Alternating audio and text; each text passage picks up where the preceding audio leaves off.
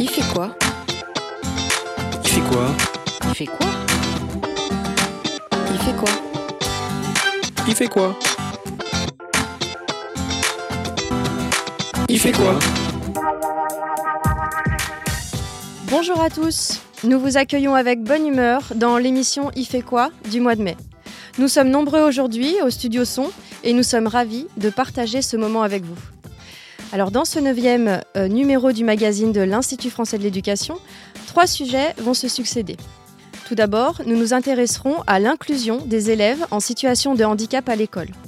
Depuis la loi de 2005, on ne parle plus d'intégration, mais d'inclusion pour désigner la scolarité des enfants handicapés. Nous verrons avec nos invités, qui sont Laurence Bossy et Nathalie Duponchel, deux enseignantes de lettres, et également Serge Thomaset, maître de conférence en sciences de l'éducation à l'ESP de Clermont-Ferrand. Nous verrons donc que cette évolution terminologique révèle une évolution des pratiques. Ensuite, le problème du mois portera sur une difficulté à laquelle tous les enseignants ont un jour été confrontés. Gérer un élève perturbateur. Face à ces élèves qui déstabilisent la classe, les enseignants sont souvent bien démunis. Sylvie Martin d'Ameto, qui est notre experte du jour, essaiera d'apporter quelques clés sur ce sujet qui préoccupe nombre de professeurs. Et pour finir, nous parcourrons avec Olivier Ray le dossier de veille numéro 89 qui traite des liens et des interactions entre la recherche et le terrain en matière d'éducation. Nous commençons donc par la rubrique Pile et face.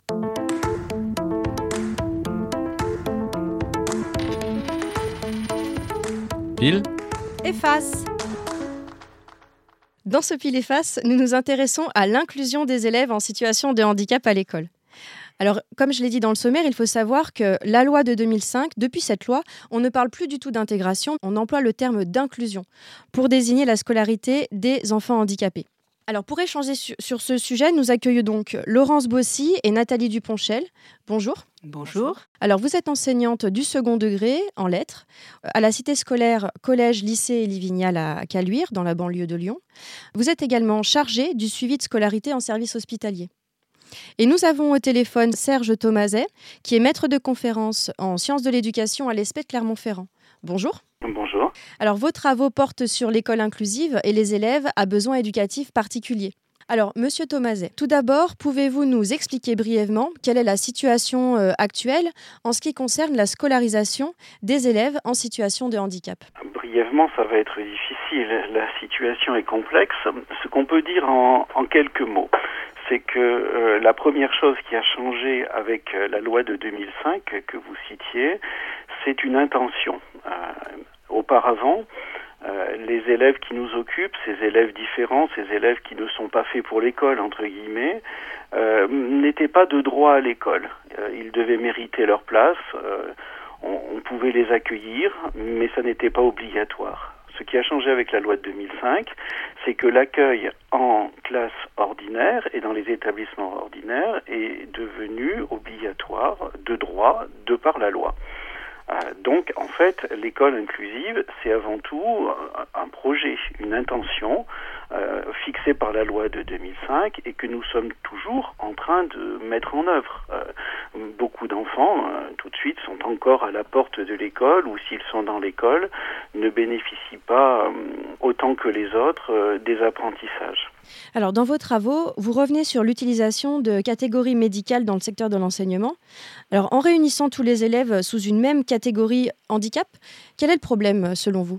Handicap, c'est une catégorie parapluie, c'est une catégorie administrative plus qu'autre chose. Le handicap, on en a besoin pour être reconnu handicapé et pour avoir un droit à compensation. Après, dans l'école, les choses se passent tout autrement. On peut très bien être handicapé, euh, et euh, ne pas avoir de besoins particuliers dans l'école. Je pense à beaucoup de jeunes euh, qui sont aveugles, sourds ou avec des handicaps particuliers qui n'impactent pas leur réussite scolaire. Ils vont à l'école comme les autres, ils s'installent comme les autres, ils réussissent comme les autres. Ça peut paraître paradoxal, mais c'est vrai qu'un jeune, même aveugle, avec un ordinateur, peut suivre, écouter le professeur, écrire sur son ordinateur, rendre son travail en l'imprimant sur une imprimante ordinaire. Par contre, à l'école, beaucoup d'enfants sont en difficulté. Vous évoquiez pour votre prochain sujet de, ces élèves perturbateurs. Euh, ils n'ont pas de reconnaissance de handicap, en tout cas pas toujours, et pourtant ils sont en grande difficulté à l'école et ils mettent l'école en grande difficulté. Donc en fait, pour moi, euh, le concept et les catégorisations euh, nécessaires sont des catégorisations de besoins plus que de personnes et pas forcément la reconnaissance du handicap. Alors vous employez le terme de besoin éducatif euh, particulier. Nathalie Duponchel, Laurence Bossy, est-ce que cette expression vous, vous parle? Nous accueillons euh, dans notre établissement que des jeunes à besoins éducatifs particuliers.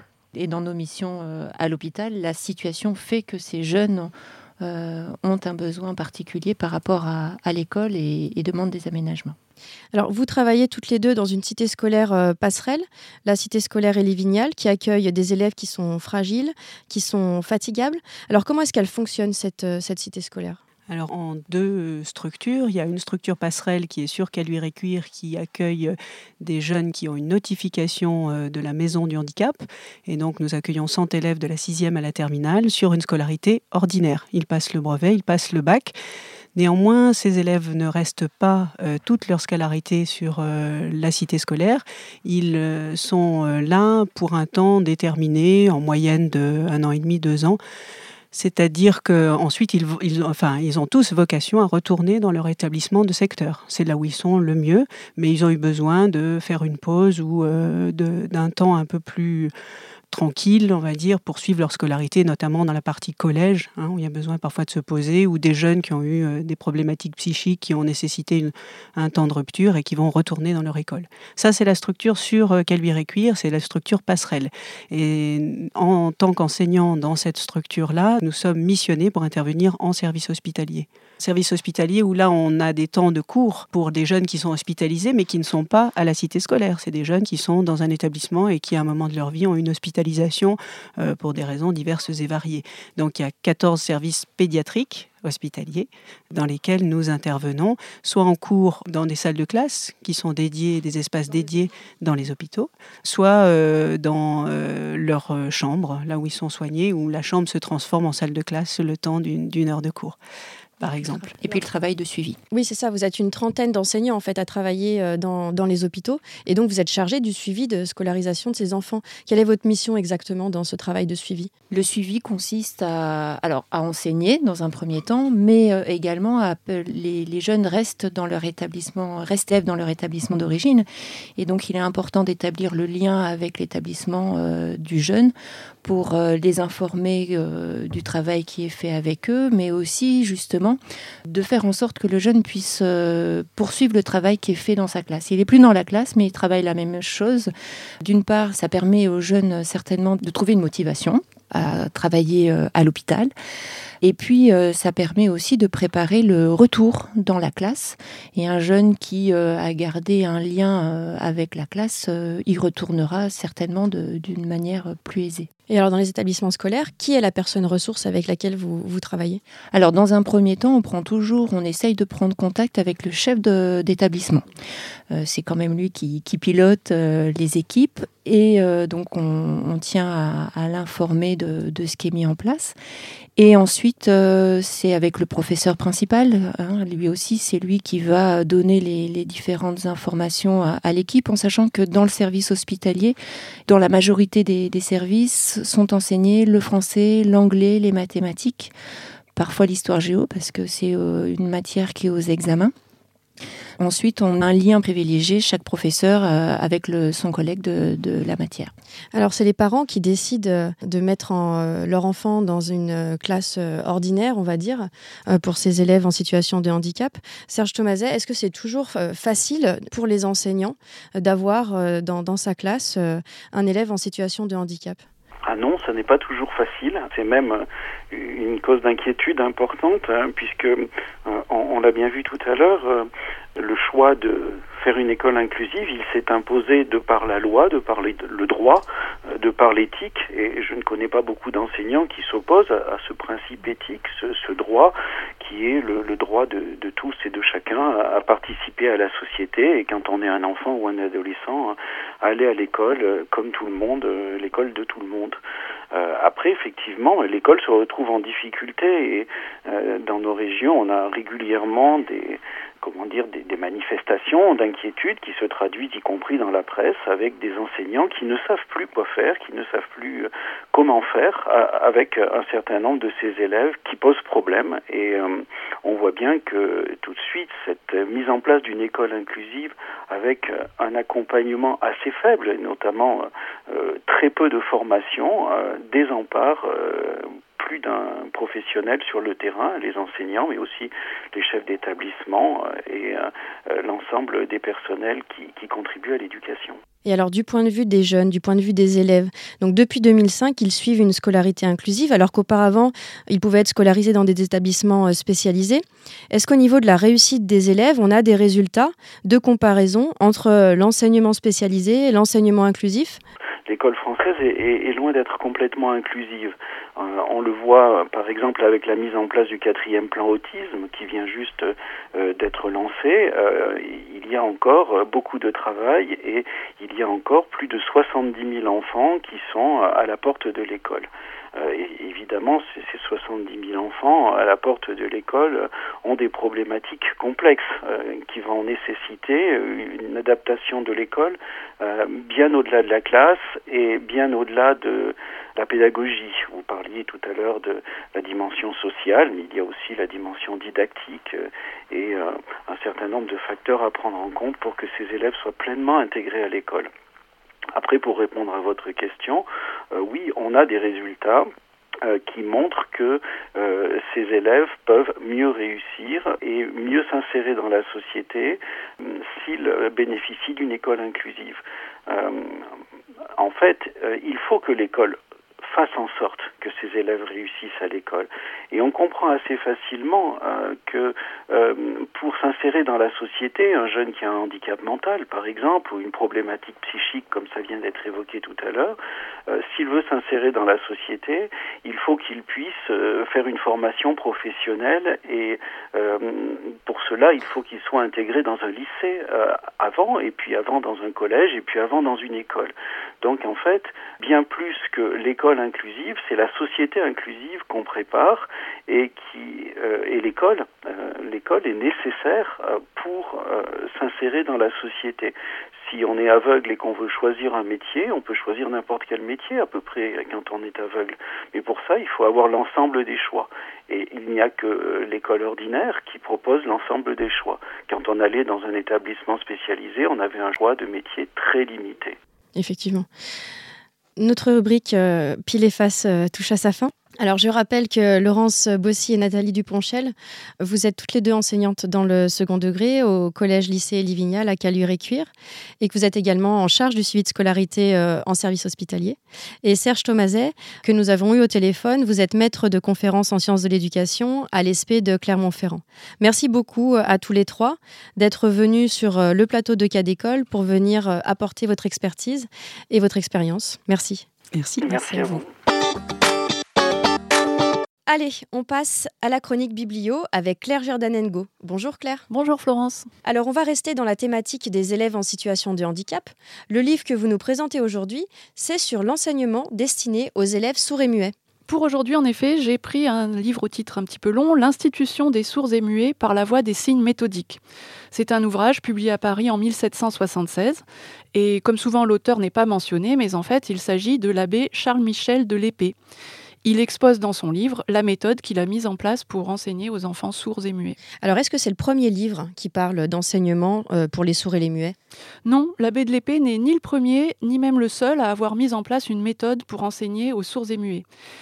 En revanche, c'est lui qui est passé dans la mémoire commune pour différentes raisons, euh, autres d'ailleurs que l'efficacité de sa méthode. Il a fait beaucoup d'exercices en public, par exemple, pour faire reconnaître les capacités des sourds-muets. Il a participé à des discussions autour de l'éducation des sourds, il a bah, publié ses méthodes et il a formé des, des, maîtres qui se sont dispersés dans toute l'Europe. Alors elle consiste en quoi cette euh, méthode? Alors souvent on dit que l'abbé de l'épée a inventé la langue des signes. En fait c'est faux il n'invente pas la langue des signes elle-même, mais plutôt les signes qui expriment les termes grammaticaux qui structurent cette ligne. C'est les fameux signes méthodiques qui sont mentionnés dans le titre. En fait, c'était sans doute très compliqué et cela n'a pas eu vraiment de postérité. Mais malgré tout, ça a contribué à donner à la langue des signes ses lettres de noblesse. Il existait en fait déjà des façons de communiquer par gestes et signes bien avant l'abbé. Il y avait des alphabets manuels, par exemple, dans les abbayes où le silence était de règle. Donc l'abbé, il a utilisé donc euh, la langue des signes existante, mais aussi d'autres méthodes comme les images, la lecture sur les lèvres. Il a même appris à quelques élèves à parler, mais ce n'était pas son but principal. Il utilisait aussi les enfants sourds déjà éduqués pour enseigner aux autres. En fait, l'idée, c'était vraiment de faire comprendre à l'enfant sourd-muet, quand il utilise les signes, que ceux-ci ont une traduction en français et obéissent à une grammaire. Alors j'imagine qu'il a même dû euh, se battre contre euh, quelques croyances. Ah oui, et en particulier, il lui a fallu dissocier euh, la langue et la faculté de langage. En fait, on, pensait que les sourds-muets étaient idiots, comme on disait à l'époque, parce qu'incapables de former leur intelligence grâce à une langue. Et on pensait donc que sans langue, on ne pouvait pas former son raisonnement. En fait, la faculté de langage est innée et universelle même si on n'a pas la parole, mais ça, il a fallu euh, en être convaincu et le montrer. Donc cette faculté de langage, elle peut s'exprimer finalement dans une langue autre que la parole, en l'occurrence euh, la langue des signes. Et à ce moment-là, bah, si les sourds ont une langue des signes, il ne leur manque plus rien pour former euh, leur intelligence. Et en outre, il a fallu montrer aussi que le signe n'est pas inférieur à la parole. Et que dans la parole, à l'origine de la parole, il y a le signe quand on montre par exemple à un bébé ce que c'est que telle chose, et qu'ensuite on le transforme en mots. Et à ce moment-là, la langue des signes n'est pas plus arbitraire que la parole, et on peut, elle peut arriver du coup à l'abstraction, exactement comme la langue parlée. Et alors pourquoi est-ce qu'il a fait euh, tout ça, cet abbé euh, d'épée? Alors il y avait d'abord un but religieux, hein, c'est un abbé, donc c'était, il fallait enseigner euh, la religion aux enfants sourds-muets également. Il a voulu les intégrer à la société. Avec de l'instruction, les sourds peuvent prétendre à un métier, pas seulement un métier manuel. Et il a aussi euh, tout fait pour que ce soit la nation qui s'occupe de ses enfants. Il se voulait l'instituteur des sourds-muets, pas un simple précepteur qui ne s'adressait qu'à des riches, qu'à des enfants de riches. Début 19e, donc en fait, l'abbé de l'épée après est tombé dans, l'oubli, ainsi que les fameux signes méthodiques. Mais c'est son regard sur les sourds-muets et leur capacité qui a finalement été très fécond et qui fait qu'il est aujourd'hui connu. On passe maintenant au problème du mois.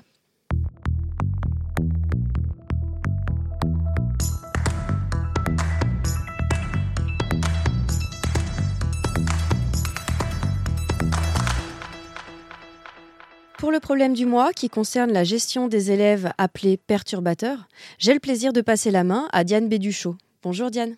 Bonjour Florence. Bonjour à tous. Le besoin d'apprendre est vital. Et pourtant, certains élèves, dans des situations ponctuelles ou répétées, s'agitent, ne se mettent pas au travail et finalement ne respectent pas les règles de l'école. Alors, tous ces comportements peuvent perturber le déroulement de la classe et face à ces situations, les enseignants sont bien souvent démunis. Et à la longue, cela génère une usure qui s'ajoute aux difficultés ordinaires du travail enseignant. Alors pour comprendre les comportements de ces élèves perturbateurs, on a tendance à évoquer des causes extérieures à l'école. C'est l'éducation familiale, c'est le manque de motivation, ce sont les difficultés sociales. Et pourtant, ce que les travaux de recherche montrent, c'est que quelles que soient les difficultés à l'origine de ces perturbations, eh les réponses les plus efficaces se trouvent dans la pédagogie. Alors, pour mieux comprendre cette question, je suis avec Sylvie Martin d'Ameto. Bonjour Sylvie. Bonjour Diane. Alors, vous êtes chargée d'études au centre Alain Savary de l'IFE. Et pour commencer, j'aimerais revenir avec vous sur l'expression élève perturbateur, qui est selon vous problématique. Oui, effectivement. Cette expression me semble problématique parce qu'elle renvoie à l'élève une forme de responsabilité individuelle. D'ailleurs, aujourd'hui, certains professionnels ne parlent plus d'élèves perturbateurs, mais plutôt d'élèves perturbants, avec l'idée que c'est bien à la perturbation générée qu'il va falloir s'atteler, c'est-à-dire à la difficulté d'enseigner et à la difficulté d'apprendre correctement, sans stigmatiser ou catégoriser les élèves. Oui, parce qu'il faut euh, tout d'abord déconstruire une idée très répandue euh, qui est dans le milieu enseignant comme dans la société. C'est l'idée que c'est parce que les élèves perturbent le cours que finalement ils ne comprennent pas les enjeux euh, scolaires. Oui, effectivement, euh, on a aujourd'hui des recherches euh, très robustes qui montrent que euh, c'est rarement le cas. C'est plutôt le contraire, c'est-à-dire que c'est plutôt parce que les élèves ne comprennent pas ce qu'il y a à faire ou à apprendre qu'ils s'agitent et génèrent de la perturbation. Alors à bien y regarder, ces résultats de recherche sont plutôt intéressants parce que finalement ils laissent entendre que c'est bien en travaillant les questions de pédagogie et de didactique, c'est-à-dire en créant des situations d'apprentissage accessibles aux élèves, qu'on va trouver des pistes efficaces. Et cela redonne du pouvoir d'agir aux enseignants. Et cela dit, ce n'est pas parce que la recherche nous dit cela que dans la pratique c'est facile à mettre en œuvre. C'est exactement ça. De la même façon que ce n'est pas parce que les politiques éducatives ou les programmes insistent sur la nécessaire bienveillance que les enseignants doivent avoir à l'égard des élèves, ou sur la nécessité d'individualiser, ou encore de différencier les réponses pour s'adapter aux besoins des élèves, que cela dit comment faire? D'ailleurs, quand on demande aux enseignants débutants ou chevronnés euh, quelles sont leurs préoccupations, leurs difficultés au quotidien, eh bien, tous parlent de cette fatigue, de cette usure qui sont liées à la gestion des élèves perturbateurs, la gestion des conflits entre élèves, des insolences répétées, des élèves qui s'agitent en classe, qui ne se mettent pas au travail. Oui, effectivement, cette difficulté à respecter les règles de l'école. Alors au Centre Alain Savary, quand on travaille des enseignants ou des formateurs sur ces questions, on prend très au sérieux les préoccupations et les explications des enseignants. Notre parti pris, c'est de reconnaître la complexité et la difficulté du travail ordinaire et de la constituer en objet de travail.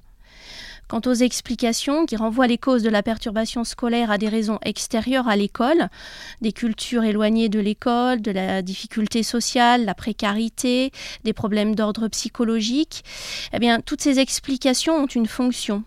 Elles permettent aux enseignants de préserver leur estime de soi professionnelle dans des situations qu'ils n'arrivent plus à maîtriser.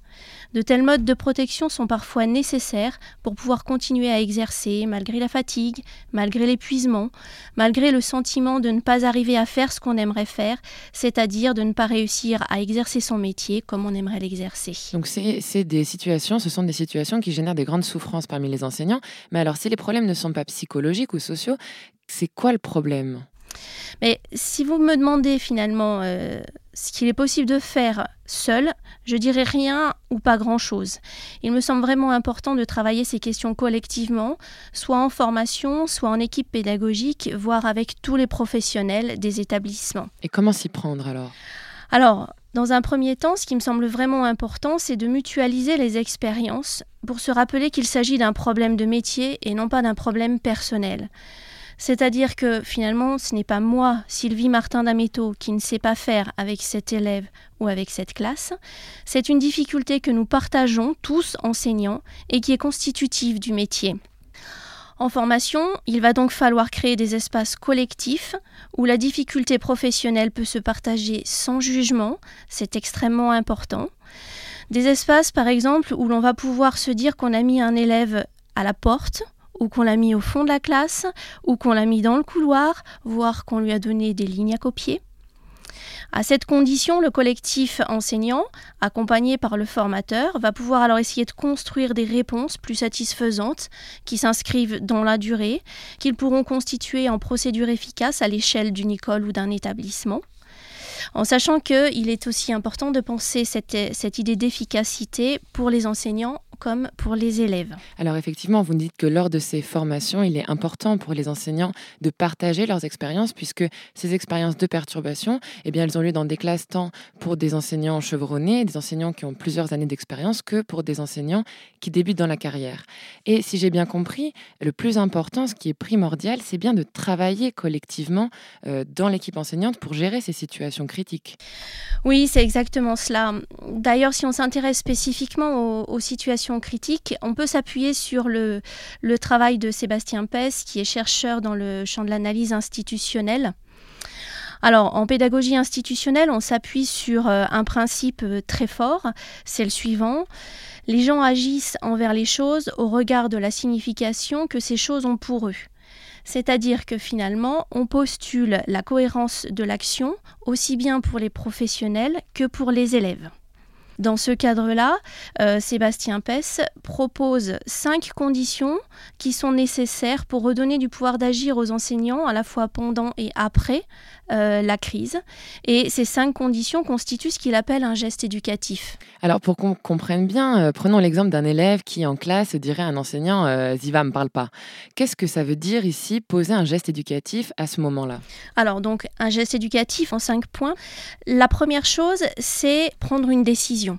Alors cette décision, ça peut être, on l'a dit, mais de sortir l'élève ou bien de différer euh, la situation, peu importe, mais en tout cas prendre une décision.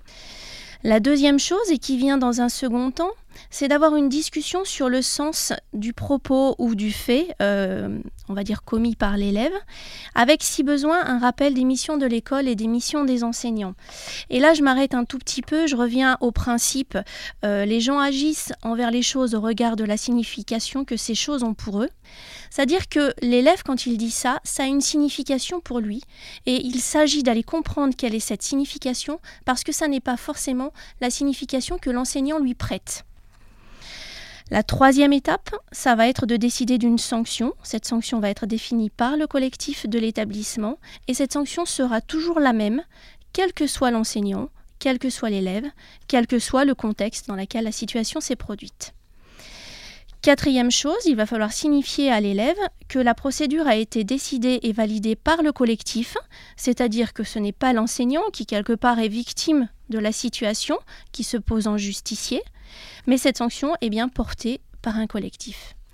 Et enfin, euh, dernier point, donc poser l'acte dans un lieu institutionnel à un moment approprié, c'est-à-dire que là, il s'agit de sortir des relations interpersonnelles pour aller explicitement vers un acte institutionnel. Alors justement, euh, il y a une grande importance hein, dans le fait de marquer cet acte comme un acte institutionnel. Le collectif de l'établissement peut ensuite euh, va consigner euh, tous ces gestes professionnels pour éventuellement les réutiliser à l'avenir. Oui, c'est exactement ça. Cependant, je pense que là aussi, il faut être vigilant, poser des gestes éducatifs en cinq points comme on vient de l'expliquer. Cela ne va pas de soi. Là encore, hein, la recherche nous dit ce qu'il faudrait faire. Maintenant, le mettre en pratique, c'est une autre paire de manches et ça nécessite de réfléchir collectivement aux conditions qui permettraient de le faire. Alors justement, pour réfléchir à la mise en pratique collective de ces gestes éducatifs, vous allez nous parler euh, d'un exemple qui s'est passé à Argenteuil. Oui, alors voilà, je prends un exemple pour illustrer l'importance de cette dimension collective et institutionnelle. Ça se passe donc dans une école euh, Argenteuil, près de Paris, une école en éducation prioritaire, une grosse école de 17 classes, dans laquelle la dimension collective du travail fonctionne plutôt bien. Il y a quelques années, à un moment donné, euh, alors que les effectifs augmentaient dans l'école, les collègues se sont trouvés confrontés à une vraie difficulté pour gérer des flux d'élèves dans une cour d'école qui devenait vraiment exiguë. Et la question se posait de manière un petit peu vive au moment de la reprise des cours euh, en début d'après-midi, lorsque les élèves euh, arrivaient de la cantine ou de la maison un peu excités. Et finalement, qu'est-ce que l'équipe a décidé de faire? Alors, l'équipe a fait le choix de ne pas rajouter de la règle ou de la contrainte ou des sanctions à ce qui existait déjà dans l'école. Elle euh, décide plutôt à ce moment-là d'expérimenter un rituel de mise au travail en douceur, comme dit la directrice. C'est-à-dire que les élèves sont invités à monter en classe à leur rythme, de manière autonome. Ils savent à l'avance le travail qu'ils ont à réaliser, donc ils arrivent dans la classe, installent le matériel, se mettent au travail. Quant à l'enseignant, il est dans la classe, il accueille les élèves et leur laisse le temps pour cette mise au travail échelonnée. Et quel constat ont pu faire euh, les enseignants euh, à la fin de cette expérience? Alors, au bout de quelques temps, l'équipe fait effectivement le constat que ce dispositif apaise les tensions et elle décide de l'institutionnaliser. Mais régulièrement, quand de nouveaux collègues arrivent dans l'école, ce qui n'est pas rare en éducation prioritaire, il faut expliquer les raisons de ce dispositif et accompagner les nouveaux collègues que cette organisation inquiète. Ce qui signifie aussi que ce dispositif risque d'être remis en cause par ces nouveaux enseignants et qu'il est donc important de le protéger. Une manière de le protéger passe par exemple par le fait de l'inscrire au projet d'école, de façon à ce qu'il devienne réellement un élément constitutif de cette micro-institution que représente l'école. Merci beaucoup Sylvie Martin d'Ameto. Merci. Merci Diane et merci Sylvie Martin d'Ameto de nous avoir éclairé sur cette question qui préoccupe les enseignants de manière récurrente, comment gérer les élèves perturbateurs? On passe maintenant à la découverte d'un dossier de veille scientifique de l'IFE. De jour comme de nuit, l'IFE veille.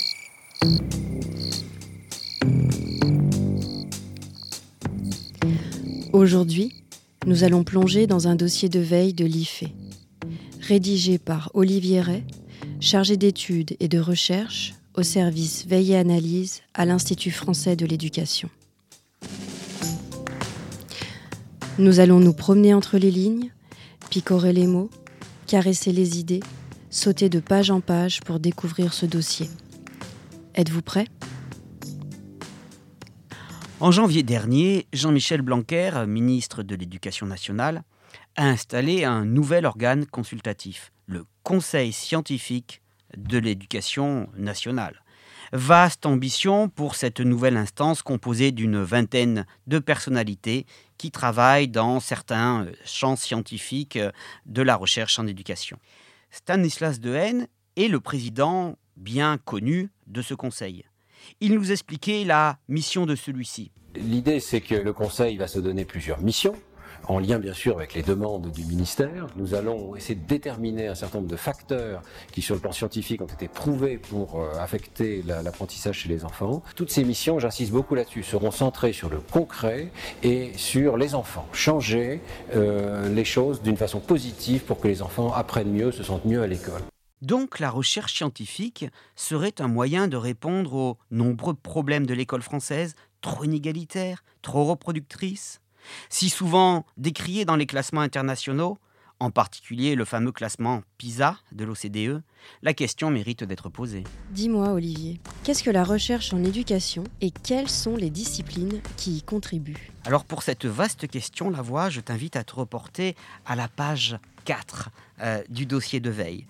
Euh, j'y explique notamment que... Euh, la recherche en éducation, c'est en même temps euh, les sciences de l'éducation, puisqu'on parle souvent des sciences de l'éducation en France, qui sont récentes pourtant, puisqu'elles ont été créées en, 1967, mais aussi c'est beaucoup de travaux de recherche qui sont en sociologie, en philosophie, en histoire, en psychologie, en économie, en neurosciences, voire même en géographie, en sciences politiques, etc. La recherche en éducation, c'est donc tout cela, c'est les sciences de l'éducation, c'est aussi les didactiques, avec des chercheurs qui sont didacticiens, mais qui ont obtenu leur première qualification, leur première formation euh, de chercheurs en littérature, en mathématiques, en physique, en linguistique et dans bien d'autres domaines. Et puis il y a aussi ceux qui s'occupent par exemple du numérique, qui peuvent être des, informaticiens, qui peuvent être des sociologues. Bref, la recherche en éducation, c'est un très vaste continent euh, qui n'est qu'en partie euh, les sciences de l'éducation, qui s'appellent d'ailleurs comme ça en France, mais qui peuvent s'appeler autrement dans d'autres pays, qui recouvrent d'autres euh, domaines.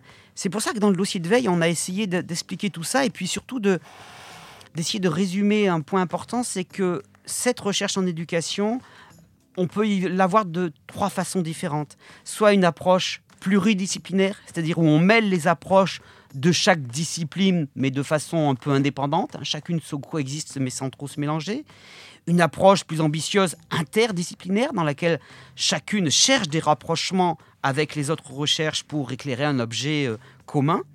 Et puis même une approche, la plus ambitieuse, une approche transdisciplinaire, c'est-à-dire qu'on fait quelque chose de complètement nouveau en abordant un objet éducatif, c'est-à-dire quelque chose qui ne se réduit ni à ce qu'on se connaissait déjà en sociologie, en psychologie, en philosophie, etc. Et qu'en est-il de la collaboration entre tous ces chercheurs et les enseignants qui sont sur le terrain? Alors beaucoup de chercheurs sont sur le terrain, pas toujours, mais ils y vont pour recueillir des données, pour interviewer des enseignants, pour observer ce qui se passe en classe, pour recueillir euh, des euh, résultats, voire même parfois pour agir avec euh, les enseignants. L'enjeu principal, ce qui est le plus compliqué en fait, il faut bien le dire dans la recherche en éducation, c'est de vérifier que les données utilisées par le chercheur correspondent vraiment aux, situations ordinaires de l'enseignement et non pas à des situations extraordinaires, à des enseignants qui se mobilisent, qui innovent dans des conditions exceptionnelles. Ce qu'on veut réellement dans la recherche en éducation, ce qu'on devrait, c'est pouvoir recueillir des données qui correspondent au, vécu quotidien, sans qu'il y ait rien d'extraordinaire qui se passe à, ce moment-là. Euh, ce n'est pas euh, ce n'est pas toujours évident. Et très souvent, on a tendance à confondre l'expérimentation avec l'extraordinaire, à confondre, je dirais, l'expérimentation aussi avec l'innovation et pas forcément avec ce que vivent tous les enseignants, ce qui pose des problèmes ensuite quand on veut utiliser les résultats de la recherche bah, pour transformer les pratiques enseignantes, pour transformer euh, les euh, pratiques pédagogiques. Alors dis-moi, Olivier, est-ce qu'il est possible concrètement de mener des recherches expérimentales en éducation comme on le fait en médecine? Ah, ça c'est un grand débat. Euh, il faut aller voir page 8. J'y explique qu'en gros, tout ce que représente ce qu'on a appelé dans le, milieu de la recherche l'evidence-based education, qui recouvre un peu ce dont tu parles. Euh, pour le résumer là, très rapidement, je prendrai une image un peu simpliste, mais quand tu vas à l'hôpital parce que tu t'es cassé la jambe, euh, tu attends euh, des médecins, tu attends de la médecine qu'elle te répare la jambe. Et le signe que ça a réussi, qu'il y a une bonne performance de la médecine, c'est qu'à la fin, tu ressortes soit sans béquilles, soit avec des béquilles, mais que tu remarches assez rapidement. C'est assez simple. Dans ces conditions-là, on ne te demande pas de courir 100 mètres, euh, d'être performant, on te demande simplement de marcher bon, normalement. À l'école, c'est plus compliqué. Qu'est-ce qu'on attend d'un enseignant quand il enseigne? Qu'est-ce qu'on attend comme résultat de l'école auprès des élèves? Est-ce qu'on attend, par exemple, quand on apprend à lire, qu'un élève sache uniquement déchiffrer? Bah, ça, je dirais que l'école est réussit bien. À peu près tous les élèves, sauf quelques cas très exceptionnels, à la fin de l'école primaire, ils savent déchiffrer un texte. Non, c'est pas ça qu'on attend. On sait bien qu'on attend un peu plus. On attend qu'ils sachent lire, qu'ils sachent comprendre un texte. Et dans ce cas-là, où c'est qu'on met la barre? Comment on dit qu'est-ce que c'est savoir lire un texte, savoir comprendre un texte, avec quelle rapidité, avec quelle aisance, dans quel contexte? C'est beaucoup plus compliqué. Le résultat, il est plus incertain. Donc c'est un exemple parmi d'autres, mais tu vois là déjà toute la différence qu'il y a euh, avec euh, la médecine. Et mener une recherche expérimentale en éducation, c'est aussi très compliqué, parce que c'est quoi une recherche expérimentale?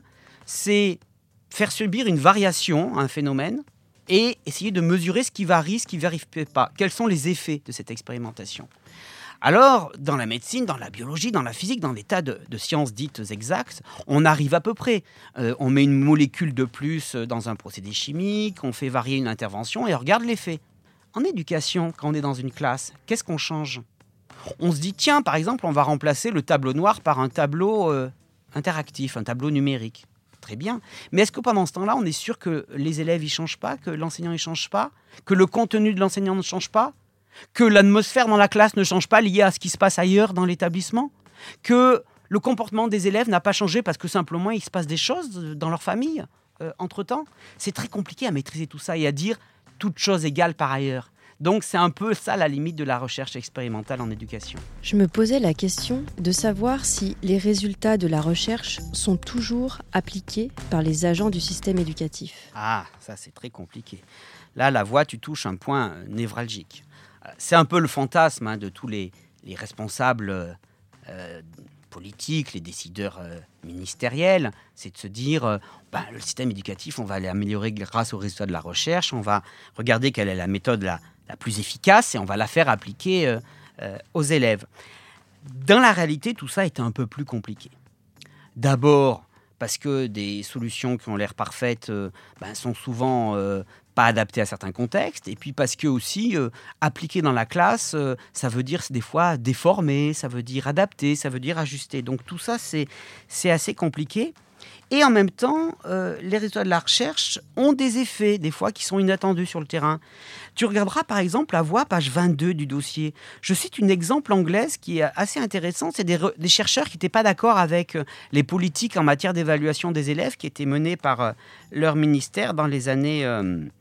80 qui se sont rassemblés, qui ont protesté, qui ont fait des documents et qui, pour défendre leur cause, se sont mis en fait à aller confectionner des brochures, rencontrer des enseignants, faire des conférences, etc.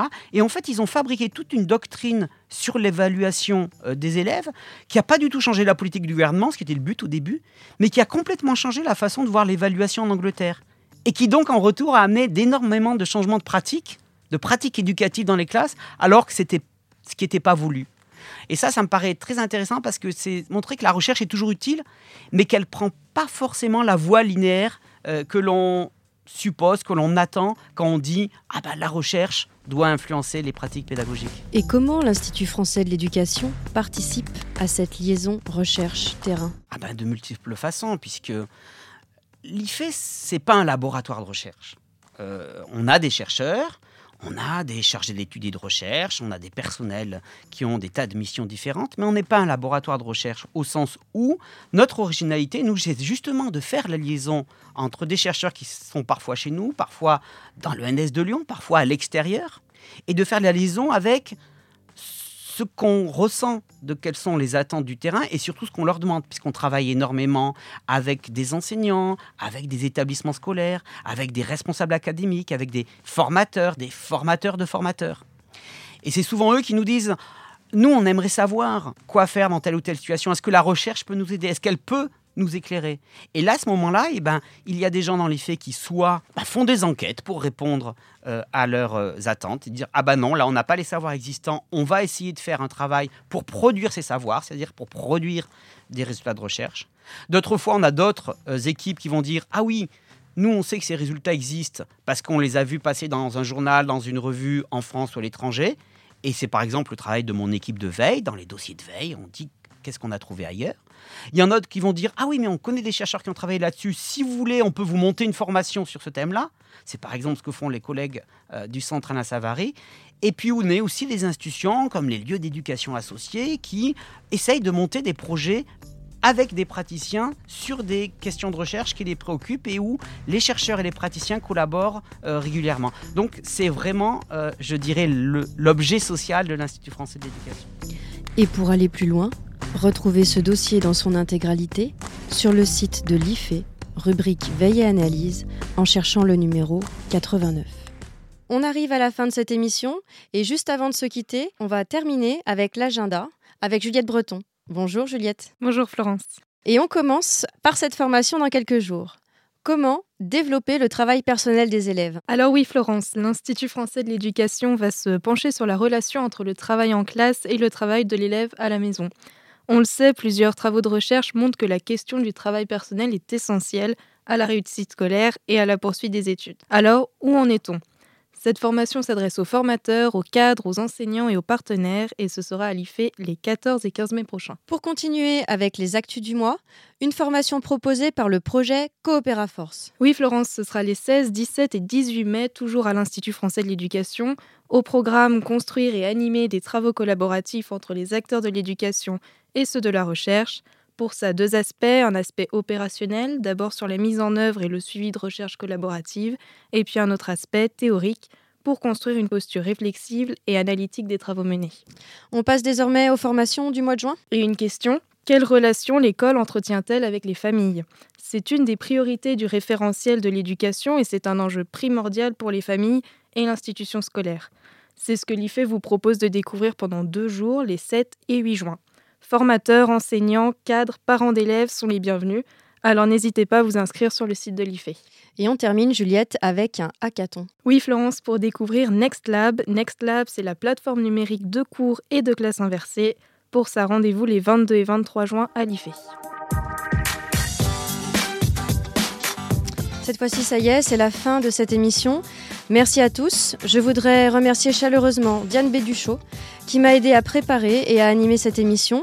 Merci à la technique aujourd'hui à Sébastien Boudin de NS Media. Merci aussi aux invités qui ont bien voulu se déplacer dans le studio de l'ENS. Et merci à vous, chers auditeurs. Vous êtes de plus en plus nombreux à nous écouter chaque mois sur Cas d'école et nous sommes ravis. Vous pouvez retrouver toutes les informations sur les sujets abordés dans cette émission sur le site de notre web radio Cas d'école à l'adresse suivante ife.ens-lyon.fr slash On se retrouve au mois de juin pour la prochaine émission de fait quoi. À bientôt